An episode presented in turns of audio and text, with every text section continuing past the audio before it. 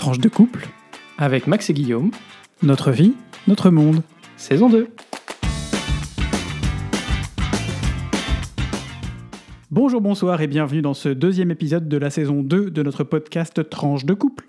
On est comme d'habitude très heureux de vous retrouver en avant la musique. Alors aujourd'hui, on a intitulé ce podcast Du changement dans la continuité, un hommage à Georges Pompidou et au gaullisme des valeurs en France. Rien à voir, mais on espère que cette, ce titre euh, vous inspirera pour euh, la suite de notre podcast. Oui, parce que bon, c'est pas toujours très simple de trouver un titre euh, pour nos épisodes entre nos différentes rubriques, mais vous trouverez, vous réfléchirez. Finalement, c'est pas si mal, hein, Et, l'articulation. et je tiens à signaler qu'aujourd'hui, on, on ne s'est pas tapé dessus pour trouver le titre. C'est Et pas mal, hein c'est pas mal. Non, non, on progresse. C'est une bonne évolution. C'est une bonne évolution. On en parlera peut-être dans un, dans un futur euh, podcast de, dans notre partie euh, vie de couple, n'est-ce pas? Comment prendre des décisions euh, en toute euh, concertation commune, collaborative. Enfin voilà quoi. Allez, on commence cette rubrique actu. Guillaume, comme d'habitude, c'est toi qui, qui enchaîne. Alors aujourd'hui dans l'actu, je vais aborder deux sujets. Le premier sujet, c'est un sujet qui sent le sapin, puisque je vais revenir sur la polémique qui a eu lieu il y a, bah oui, c'est de fait euh, la polémique qui a eu lieu il y a une quinzaine de jours maintenant, juste après l'enregistrement de notre précédent podcast en fait, euh, puisque le le nouveau maire de Bordeaux, Pierre Urmic, euh, qui est euh, Europe Écologie Les Verts, euh, mais qui a été élu à la tête d'une coalition de gauche, a déclaré, je cite, Nous ne mettrons pas des arbres morts sur les places de la ville, notamment sur la place Péberlan. Note de la rédaction, c'est la grande place de Bordeaux.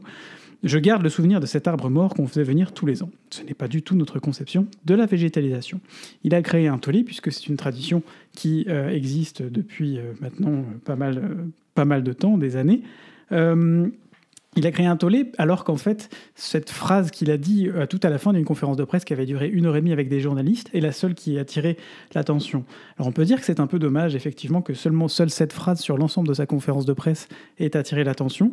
En même temps, euh, quand on sait que l'arbre de Noël finalement ça fait partie des traditions qui sont ancrées, on aurait pu se dire, on aurait pu en tout cas euh, espérer peut-être un peu plus de pédagogie euh, dans la façon de l'amener, puisque fondamentalement, je pense que euh, n'a pas complètement tort sur toute la ligne de se dire que ben, il faut changer euh, nos pas nos comment nos façons de voir les choses. Il faut changer aussi la façon qu'on a de célébrer Noël, par exemple, avec euh, des sapins plutôt qu'un sapin jetable, un sapin renouvelable qu'on pourrait renouveler tous les ans avec peut-être une décoration différente.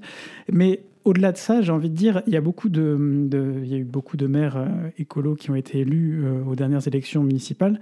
On en a déjà parlé. Et en fait, on s'est rendu compte que la pédagogie, en tout cas dans mon esprit, n'est pas forcément leur fort, puisque certaines des décisions qui ont été prises n'étaient pas mauvaises fondamentalement, mais elles manquaient cruellement d'explications. Notamment euh, le maire de Lyon qui et l'interdiction du Tour de France, notamment cette histoire de sapin de Noël qui a pris des proportions, mais enfin, c'est complètement surréaliste. Qu'on parle d'un sapin de Noël, on est certes dans la tradition, mais il faut quand même aussi se dire que on pourrait, euh, ça, fait faire partie de la modernité de commencer à voir les choses un peu différemment. Bref, on souhaiterait euh, en tout cas peut-être un peu plus de, pédagogie à l'avenir sur, euh, ces décisions. Et puis, euh, je relève que d'autres décisions prises par des maires écologiques sont mm, par ailleurs excellentes, euh, bien qu'elles euh, bouleversent complètement le paysage urbain, notamment la décision qu'a pris il y a déjà plusieurs années de ça le maire de Grenoble, Éric Piolle, de supprimer toutes les publicités en centre-ville. Et ben aujourd'hui, quand on se balade dans le centre-ville de Grenoble, c'est quand même assez plaisant de ne pas être agressé tous les 5 mètres par un panneau, un encart publicitaire qui bouge. Voilà, c'était la petite histoire de sapin d'aujourd'hui. En deuxième, euh, deuxième actualité, moins drôle, euh, et puis qui relance euh, encore une fois, qui rajoute un peu de, on va dire, un peu de piment, même si c'est pas le mot exact, en tout cas un peu de tension dans une campagne présidentielle américaine déjà, ma foi, fort, fort compliquée. Euh, c'est le décès de la doyenne de la Cour suprême, euh, la juge Ruth Bader Ginsburg, qui s'est éteint à l'âge de 87 ans euh, suite d'une longue maladie. Alors, c'est une juge qui avait été nommée en 1997 par Bill Clinton à l'époque. Elle était déjà considérée comme progressiste. Ses principaux combats, avant qu'elle soit nommée, étaient en faveur des droits des femmes et de la, elle avait contribué énormément à la progression de ses droits, notamment sur les questions sociétales, euh, de l'avortement, mais aussi du travail. Et puis pendant son mandat, son très long mandat finalement à la Cour suprême, elle a aussi été considérée comme extrêmement progressiste, puisque c'est elle qui a contribué notamment à l'évolution des droits et à l'adoption d'un mariage euh, homosexuel sur l'ensemble euh, du territoire américain. Ça, c'était il y a cinq ans maintenant, en 2015. Euh, elle s'est aussi notamment illustrée sur les droits des minorités. Enfin bref, c'est une juge qui laissera un grand vide et c'est surtout une occasion rêvée pour Donald Trump de nommer un nouveau juge à la Cour suprême. Et effectivement, c'est en fait euh, euh, plus que des tensions, euh, cette, ce décès de, Ruth Ginsburg est, finalement un marqueur, ça, a bouleversé la campagne en réalité.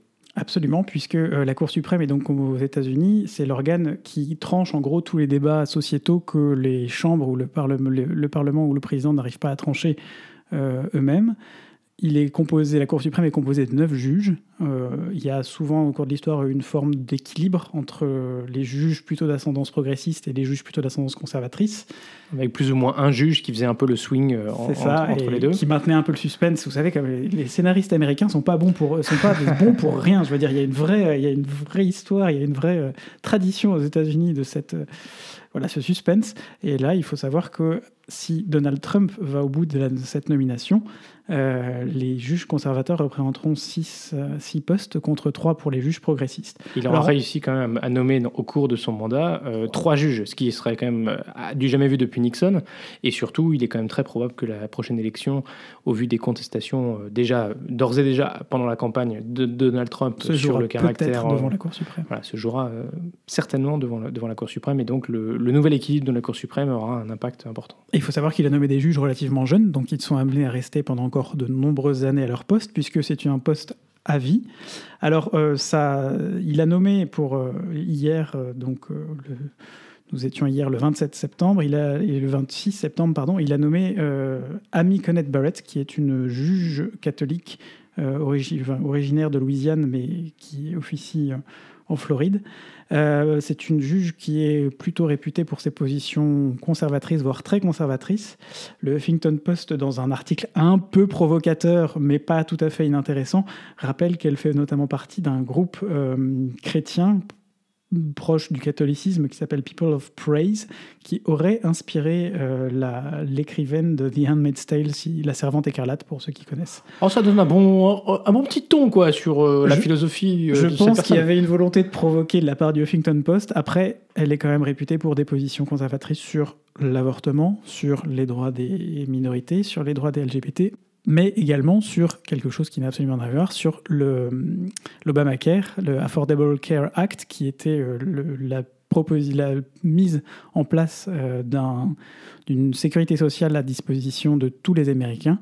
Il semblerait qu'elle ne soit pas non plus en faveur de, conserver cette, euh, cette disposition.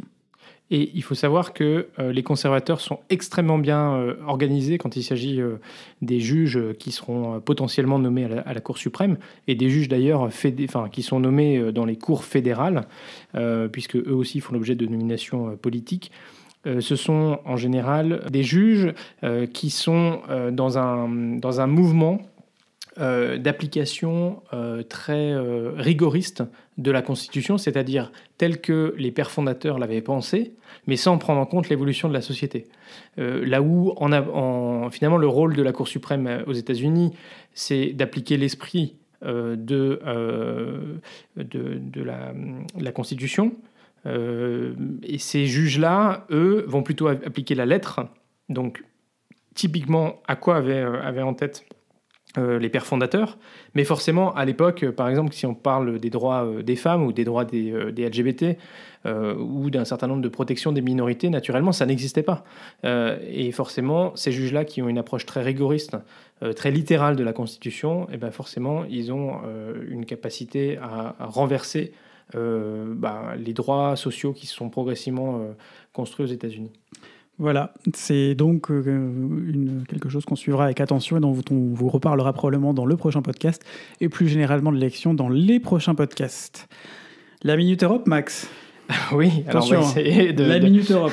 on va essayer de pas trop, trop dépasser. Euh, mais je voulais aujourd'hui vous parler de deux discours importants euh, au niveau de l'Union européenne. Tout d'abord, le discours sur l'état de l'Union prononcé par la présidente de la Commission européenne, Ursula von der Leyen, le 16 septembre. Et puis, euh, par extension, le discours prononcé par Charles Michel, président du Conseil européen, devant l'Assemblée générale des Nations unies le 25 septembre, donc il y a deux jours. alors, le discours sur l'état de l'Union, euh, c'est un discours qui est prononcé chaque année en septembre par le président ou la présidente de la Commission européenne devant le Parlement européen qui fait un état des lieux euh, de l'Union européenne, euh, à la fois en dressant le bilan des réalisations de l'année écoulée, mais aussi en présentant les priorités pour l'année à venir, et puis à un peu plus long terme, les défis que la Commission souhaiterait relever pour l'Europe. C'est important de noter que ce discours euh, est suivi d'un débat avec euh, les groupes parlementaires du Parlement européen. Et donc, il y a bien un dialogue ensuite sur euh, ce qui a été énoncé comme priorité et la vision qu'en ont les, groupes politiques au Parlement européen. Alors, je souhaiterais simplement vous donner quelques, éléments qui ont marqué son discours et je vous invite, si vous avez le temps, peut-être à lire son discours qui est disponible en français. Encore heureux. Les priorités sont notamment de sortir plus fort de cette crise grâce au programme d'investissement euh, Next Gen EU, e donc euh, comment euh, réfléchir pour que la prochaine génération de l'Union européenne ben, soit finalement vivre une Union européenne qui soit plus durable, plus sociale, et toujours en protégeant les, valeurs qui, qui font cette, cette, Union européenne. Et les citoyens. Elle, elle a parlé euh, d'une économie humaine qui nous, qui nous protège, et notamment en proposant euh, qu'on ait un salaire minimum euh, dans toute l'Union européenne, parce que vous savez qu'aujourd'hui, un certain nombre de pays n'ont pas de salaire minimum. elle a parlé d'Europe de la santé, c'est quelque chose qu'on a, on en a parlé ici dans ce podcast. C'est une compétence qui n'existe pas au niveau de l'Union européenne, mais elle a proposé qu'on renforce finalement ou qu'on développe cette compétence, notamment euh, en renforçant le centre de prévention et de contrôle des maladies de l'Union européenne et en créant une agence de la recherche médicale et biomédicale européenne. Euh, une Europe plus durable. Euh, notamment en augmentant l'objectif de réduction des, émissions de CO2 en 2030 euh, à 55% au lieu de 40%, donc on est plus ambitieux. Euh, un effort sur le numérique, avec notamment la création d'un cloud européen, les investissements dans les supercomputers européens, puisque aujourd'hui on voit que c'est des éléments très importants euh, et que l'Europe est à la traîne face aux États-Unis et à la Chine notamment, et puis la création d'une identité électronique sécurisée dans toute l'Union européenne, qui est un élément important effectivement pour pouvoir bah, disons, euh, profiter de cette croissance numérique, mais en protégeant euh, les droits des citoyens. Euh, elle a aussi mis l'accent sur les valeurs à défendre dans le monde, notamment avec le soutien du multilatéralisme, la défense de la démocratie, et donc elle a notamment parlé bien, bien sûr de la situation en Biélorussie mais aussi dans l'Union européenne, où on voit que euh, euh, certaines valeurs, euh, où l'état de droit n'est pas forcément respecté par tout le monde. Je souhaiterais mentionner son, son engagement contre les discriminations, et notamment pour renforcer les droits des personnes gays, lesbiennes, bi, trans. et LGBTQI+. LGBTQI+, voilà. Euh, et notamment, une phrase qui a marqué, si vous êtes parent dans un, dans un pays de l'Union européenne, bien sûr, vous êtes parent dans l'ensemble des pays de l'Union européenne, mais aujourd'hui, ce n'est pas une réalité. Et donc, je crois que c'est un, un, quelque chose de fort. Il y aura donc un plan d'action pour euh, euh, protéger les droits des, des personnes LGBTQI qui va être présenté. C'est une très bonne chose. Euh, le message sur euh, les engagements de l'Union européenne et la défense de ces engagements et de ces valeurs dans le monde entier a été relayé par le président du Conseil européen Charles Michel euh, lors de l'Assemblée générale des Nations unies le 25 septembre et c'est une très très bonne nouvelle. Voilà, je m'arrête là pour l'Union européenne. Je vous invite à aller voir le discours de l'Union européenne. Je voudrais simplement mentionner quelque chose qui me rend un peu triste. c'est que on a beau avoir en France trois chaînes d'information continue, aucune n'a diffusé euh, en direct le discours de Ursula von der Leyen, alors qu'il était relayé, euh, enfin traduit simultanément en français, puisque vous le savez, au Parlement européen, euh, l'ensemble des langues de l'Union européenne sont traduites euh, en simultané. On ne rappellera jamais assez d'ailleurs que TF1, en parlant d'un événement qui s'est passé au Parlement européen à Strasbourg, parlait d'informations internationales. À l'étranger, Voilà, c'est ça. Bref, euh, voilà, si vous nous entendez, les chaînes françaises, surtout n'hésitez pas à, à parler un peu plus d'Europe et D'ailleurs, c'est- nous parler un peu plus d'Europe. Le secrétaire d'État aux Affaires européennes, euh, Clément Beaune, euh, en a fait un, un- un élément important. Euh, il a demandé aux médias français euh, de parler plus d'Europe. Hmm. Et donc ça, c'est une très belle chose. Allez, on parle un peu de Belgitude. être D'accord. Bah oui, on va parler un peu Belgitude. C'est quelque chose que je ne pensais pas dire. Est-ce que vous vous rendez compte quand même que depuis qu'on a commencé ce podcast il y a maintenant plus d'un an, on n'a toujours pas eu de gouvernement de plein exercice en Belgique? Eh bien, accrochez-vous. Après une série de drama le week-end dernier, Ah, on n'y est pas encore. C'est pas tout à fait Et on gagné, y est mais presque. pas si vite. Euh, on a eu une série de drama le week-end dernier, un drama queen autour, de, autour des discussions entre les différents partis impliqués. Donc, on vous en avait parlé dans la coalition Vivaldi ou Avanti, en fonction de qui est-ce qu'on de qui est-ce qu'on parle. Enfin bref, tout ceci est très confusant. Très donc restons-en à la, à la coalition Vivaldi. Euh, ça a été un peu les quatre saisons euh, en trois jours, euh, sans mauvais jeu de mots en termes d'état d'esprit. Qui ont, là pour l'instant, on va dire qu'on en est à peu près au printemps, mais on est quand même passé par l'automne et par l'hiver, donc le week-end dernier, puisque euh, une crispation, des discussions autour d'une certaine personnalité un peu forte d'un certain parti, un petit jeune, comparé par certains d'ailleurs cadres du parti au Sarkozy de la Belgique. Et donc, euh, suite à ces, ces petites crispations, les, les- les- les informateurs euh, sont allés voir le roi lundi après-midi, comme c'est la coutume en Belgique, qui a refusé leur démission. On leur a dit Vous avez 48 heures pour remettre tout ça un peu d'aplat. Il faut savoir qu'ils avaient quand même beaucoup discuté avant Ah, on y était presque. on, y était, presque, déjà. Et donc, mercredi après-midi, feu vert, euh, fumée blanche pour engager, alors attention, engager les discussions pour la formation d'un gouvernement. Ça veut dire que la note d'intention qui a été rédigée par les différents partis a été validée mercredi. Sur la base de cette note d'intention, depuis mercredi après-midi, les différents partis discutent entre eux pour savoir qui va faire quoi dans le gouvernement. Alors évidemment, il y a la question des partis euh, qui va euh, être Premier ministre. On se dit que ça va être le parti qui a fait le plus de voix, qui en l'occurrence est le PS euh, wallon, qui pourrait avoir le Premier ministre. Mais il faut savoir que les deux partis qui ont fait le plus de voix aux dernières élections en Flandre ne sont pas représentés dans cette coalition et que donc il faudrait peut-être mettre un flamand euh, à la tête euh, du gouvernement belge pour rééquilibrer un peu les choses. D'autant plus que les deux euh, derniers premiers ministres étaient francophones. Absolument. Charles Michel et Sophie Wilmès étaient tous les deux francophones. Ils ont pris la suite d'une bah, non pas si longue tradition en fait de, de comment? De premier ministre néerlandophone puisqu'il y a aussi eu Elio Di Rupo qui était également francophone. Euh, voilà, donc là, on espère cet après-midi, puisqu'ils sont supposés rendre un rapport au roi demain sur la formation de ce gouvernement, qu'ils vont euh, réussir à se mettre d'accord.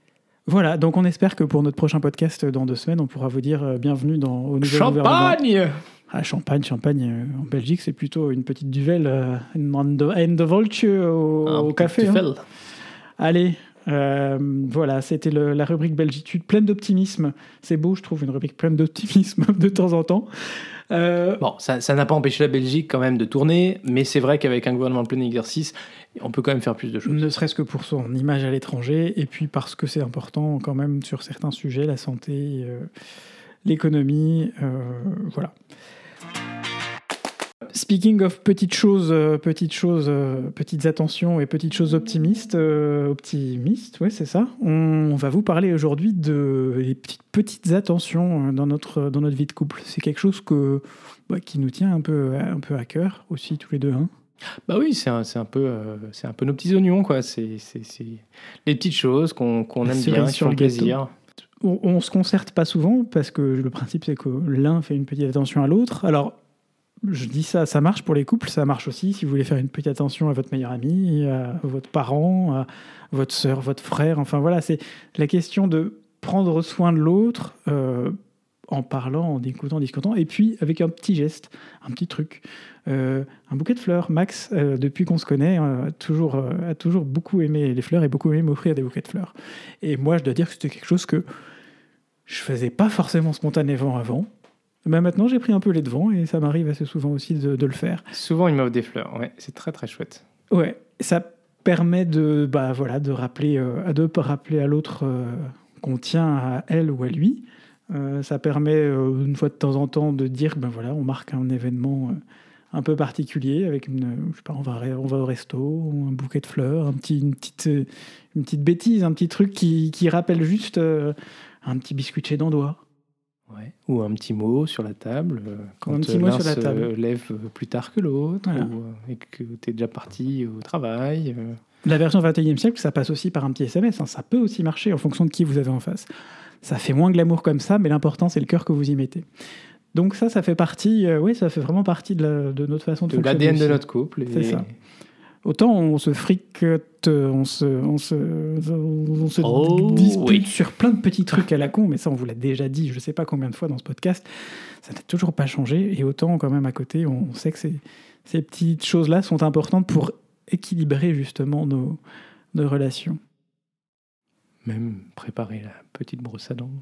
Oh, gousi gousi, c'est mignon. Vous allez tout savoir, vous allez C'est des voir. petites choses, c'est pour se dire que voilà, on a pensé à, à l'autre. On a pensé à l'autre. Et euh, bah, c'est chouette ça. Oui. Ça, et ça peut aussi être le thé le matin, euh, préparer la petite la bouteille de thé. Je suis, dans, dans ce studio hein, qui me sert aussi de bureau quand je travaille à la maison. Et Il faut savoir euh, qu'il faut monter quand même euh, quatre étages d'escalier pour y arriver. Voilà. Et Guillaume m'apporte un petit, euh, un petit mug de thé chaud en plein milieu de l'après-midi. C'est super chouette. Bon. Ça fait grand plaisir, surtout que souvent je suis en call, euh, je suis en visio ou avec des collègues. Donc Guillaume Ah, a arrive à pas de, à loup. pas de loup. Et Il y a puis une main qui euh, passe devant la caméra. me donne euh, un, un- un petit thé. Parfois il y a même un petit biscuit avec. C'est chouette. Voilà. Bah, faut dire que, faut dire que comme, euh, comment dire, hein, euh, la nourriture, euh, les, les bonnes choses à manger, à boire font partie Ouais. de notre ADN de couple. Du coup, forcément, il y a une partie de nos petites attentions qui passe, qui passe par là.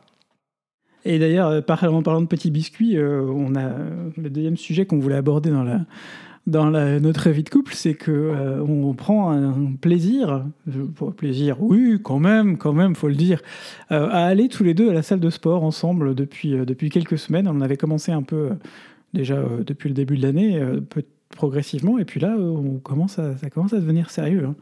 Alors, je Ouais, vais pas bah, dire que c'est un, on a un amour pour la salle de sport, on s'aime tous les deux, mais on n'a pas forcément la même relation avec la salle de sport. Oh non. Mais puis, bon, bon, néanmoins, néanmoins, c'est. Néanmoins, c'est quand même plus sympa de se motiver à ça se deux. motive et plus puis, facilement à deux. Ouais. Quand Mm. on aime les biscuits, il faut aussi aimer derrière euh, les, les évacuer d'une façon ou d'une autre, parce qu'il faut savoir prendre soin de soi. Voilà. Et puis prendre Le soin petit des apéro autres, euh, après le sport, c'est pas mal.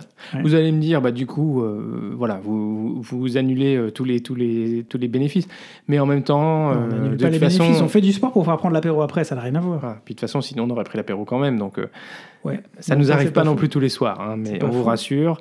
Mais une fois par semaine, un petit apéro, c'est quand même sympathique. Et voilà, donc on essaye d'être bien dans nos baskets aussi en partageant euh, ces sessions à la salle de sport. Je vous encourage, en tout cas dans votre couple, dans votre euh, entourage, euh, à voilà, penser à ces petites attentions et, et à faire des choses ensemble et à, et à sortir et à voilà, rencontrer du monde. Et puis, euh, puis voilà, c'est important. Alors, pour notre dernier sujet euh, de la vie de couple, on parle découverte culinaire. Et euh, Guillaume, cette semaine, tu nous as fait un plat belgo-belge. Alors, je me suis lancé dans un plat typiquement belge cette semaine, puisque je me suis lancé dans la carbonate flamande. Cette euh, viande, c'est un plat qu'on trouve en Belgique, mais qu'on trouve aussi bien dans le nord de la France. hein. C'est un plat d'origine, en tout cas, de, cette région, la Flandre, la Flandre au sens large du terme, que ce soit la Flandre française ou la Flandre belge. Euh, je ne vais pas dire que c'est le plat idéal pour, le, pour un régime strict, Non, mais pour l'hiver, c'est bien. Je mais- petit mais viande en c'est un- sauce. euh, C'est un plat typique. Alors il faut savoir que depuis une semaine, on se tape une drache monstrueuse tous les jours. Il pleut, il pleut, il pleut. On est en Belgique. Et alors il pleut aussi, notamment la nuit. Et on a découvert en déménageant dans cette maison le bonheur d'avoir une chambre avec un Velux. et le bonheur d'avoir un Velux quand il pleut et les petits bruits de ce petit bruit de pluie que je ne vous imiterai pas parce que sinon ça va être horrible dans le micro. Euh, On a testé. La nuit, on a, on a- on a testé. On vous a coupé au montage. Remerciez-nous. Euh, bref, donc euh, il fait froid, il fait humide, on sent qu'on est de nouveau en Belgique, hein, je veux dire. C'est le moment de manger une raclette. L'été est fini, l'été indien est fini. Dans la raclette, on va attendre le week-end prochain qu'on soit retourné à la salle de sport. Oui, bah attends, euh, comme on y va entre deux et trois fois par semaine, euh, quand même, il faut le Mhm. noter. Euh, voilà, on va quand même pouvoir faire une raclette à un moment donné. Absolument, on va pouvoir faire une raclette à un moment donné. Et puis donc carbonade flamande, donc c'est un plat d'hiver avec bah, de la viande. C'est pas très végétarien, je suis, j'en suis déjà navré si pour ceux qui, qui seraient végétariens. Après, promis, on vous fera des recettes végétariennes aussi un peu plus un peu plus tard. On peut être flexitarien, non C'est ça. euh, On profite de manger un peu de la bonne viande. Parce qu'en plus, c'était de Euh, la très bonne viande. dans- Oui, c'était de la très bonne viande qui vient d'une excellente boucherie. L'important, c'est vraiment la qualité des produits, de la bonne viande, une bonne moutarde. Alors, pas de la moutarde belge, parce que je suis désolé s'il y a des Belges qui nous écoutent. J'espère qu'il y en a, mais j'ai pas vraiment de la moutarde que vous avez ici. Prenez de la Amora, quoi. Prenez même euh, une moutarde locale si vous en avez, mais un truc un peu fort qui, un truc un peu fort qui, qui, qui ait du goût pour faire ressortir tout ça. Prenez de la moutarde, prenez des bonnes herbes, prenez de la bonne bière, puisqu'il faut au moins un litre de bière pour faire une petite carbonade, des oignons, du lard, du pain d'épices, du beurre, du sel de Guérande. Voilà, avec tout ça, on vous mettra la recette aussi euh, sur Twitter, mais avec tout ça, vous avez déjà, euh, déjà une, une bonne idée de, de- comment préparer ce plat. Et alors, le conseil que tout le monde vous donnera, c'est faites mijoter. Faites mijoter. Voilà, c'était la rubrique culinaire. Euh, pour terminer notre podcast du jour, on va passer à quelque chose qui n'a absolument rien à voir. Ce sera un délice, mais ce sera un délice technologique aujourd'hui. Exactement. Aujourd'hui, je voudrais vous parler du, euh, du Battery Day de Tesla. Euh, vous savez que Tesla est une marque euh, de voitures électriques et d'énergie électrique dont on vous a déjà parlé, qu'on affectionne particulièrement. Euh, et le 22 septembre, euh, il y avait un événement particulier consacré aux batteries. Donc vous le savez, euh, aujourd'hui, Tesla, donc, qui est un, un des fabricants très en pointe sur les véhicules électriques, achète ses batteries chez un certain nombre de fabricants, et notamment Panasonic, qui produit des batteries avec Tesla dans la Gigafactory de Fremont aux États-Unis. Mais depuis plusieurs années, les équipes de Tesla font aussi de la recherche et technologie sur les batteries de manière à pouvoir améliorer le rendement et puis diminuer le coût de production, puisque euh, dans une voiture électrique, euh, la batterie, en fait, c'est un élément très important du, du coût de la voiture. Euh, donc, le 22 septembre, il y a eu cet événement qui a un peu déçu la bourse, hein, c'est vrai, parce que euh, on leur a pas annoncé euh, qu'à partir de demain, on avait des nouvelles technologies de batterie La qui bourse, seraient implémentées, qui seraient mis dans, dans les voitures. On avait notamment eu beaucoup de- d'attentes euh, sur le fait que Elon Musk pourrait présenter euh, la batterie qui tiendrait un million de, miles. Euh, et donc, c'était pas le cas, mais c'était plutôt un espèce de, point d'étape et un plan détaillé pour justement réduire le coût des batteries et puis améliorer leur production, leur rendement et donc l'autonomie des véhicules, ce qui est un élément important pour pouvoir convaincre euh, les clients euh, de- d'acheter, euh, de passer à une, véhicule, euh, électrique. Euh, donc, ce plan, effectivement, c'est plutôt une bonne nouvelle. hein. Euh, on parle de réduire quand même euh, le coût euh, de production à la- au kilowattheure. Donc, euh, pour produire un kilowattheure, on réduirait de 56% euh, ce, ce coût euh, de production, de 69% le volume d'in- d'investissement nécessaire pour produire euh, un gigawattheure et une augmentation de 54% euh, de l'autonomie des véhicules.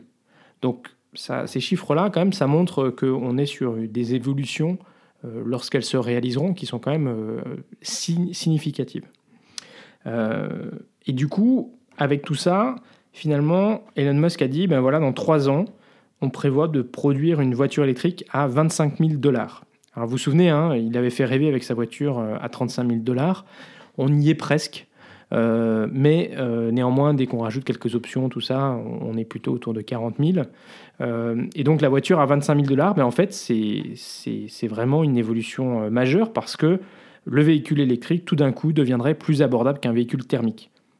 Et puis, on notera aussi dans ces annonces qu'ils ont beaucoup travaillé pour réduire les déchets et euh, notamment l'eau nécessaire à la production euh, d'une batterie. Et on sait que, en fait, euh, c'est un élément important. Souvent, une des critiques qui est faite aux véhicules électriques, c'est que finalement, il y a beaucoup, c'est, très toxique à produire.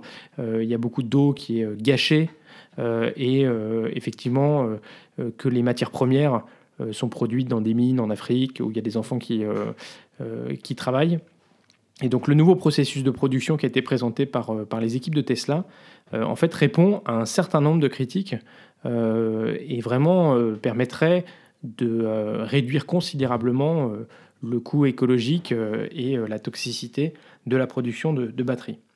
Donc c'est vrai, c'est beaucoup de promesses, euh, vraiment une, euh, enfin potentiellement euh, une évolution très significative qui pourrait révolutionner la production de, batteries et donc accroître encore la transition vers, vers un monde où les voitures électriques seront en fait le nouveau standard. à voir maintenant si ça se réalise tel que ça a été prononcé et puis dans quel délai. Mais en tout cas, je voulais vous faire ce petit point d'étape parce que euh, j'ai trouvé ça absolument intéressant. Et le dernier point que, je n'ai pas encore mentionné, c'est euh, aussi le recyclage, parce que Elon Musk a, finalement dit que d'ici euh, quelques, années, il y aurait suffisamment de batteries en service pour faire que en fait, les, matières premières soient recyclées complètement et donc, en fait, les batteries nourrissent les batteries, et donc justement qu'on n'ait plus besoin d'aller chercher ces matières premières euh, euh, qui sont parfois euh, complexes à, récupérer. Et donc ça, c'est une excellente nouvelle également. Tu pourras peut-être nous parler de la filière du recyclage, d'ailleurs, de, toutes ces, de tout ça dans un, dans un prochain épisode. On, peut-être en parler un jour. On peut, se le, on peut se le noter. Voilà, moi, ça fait écho un peu à Airbus, qui a aussi lancé il y a quelques jours son intention, annoncer son intention en tout cas de créer d'ici 2035 un avion qui volerait à l'hydrogène. Ce serait le premier avion de ligne avec des passagers qui voleraient euh, euh, avec cette, euh, ce carburant. Affaire à suivre. Voilà, bah c'est la fin de ce deuxième épisode. Si ce podcast vous plaît, faites-le découvrir autour de vous. N'hésitez pas à mettre une note sur Apple Podcast ou un like euh, sur YouTube. On sera bientôt aussi d'ailleurs euh, sur Facebook. Absolument, c'est en cours. Euh, on vous tient au courant dès que, dès que la page Facebook est montée. ce podcast est diffusé évidemment le lundi les, tous les 15 jours. Donc d'ici notre prochain épisode, portez-vous bien, prenez soin de vous, prenez soin des autres, sortez masqués si on vous le demande. Et à très vite pour de nouvelles tranches vitaminées.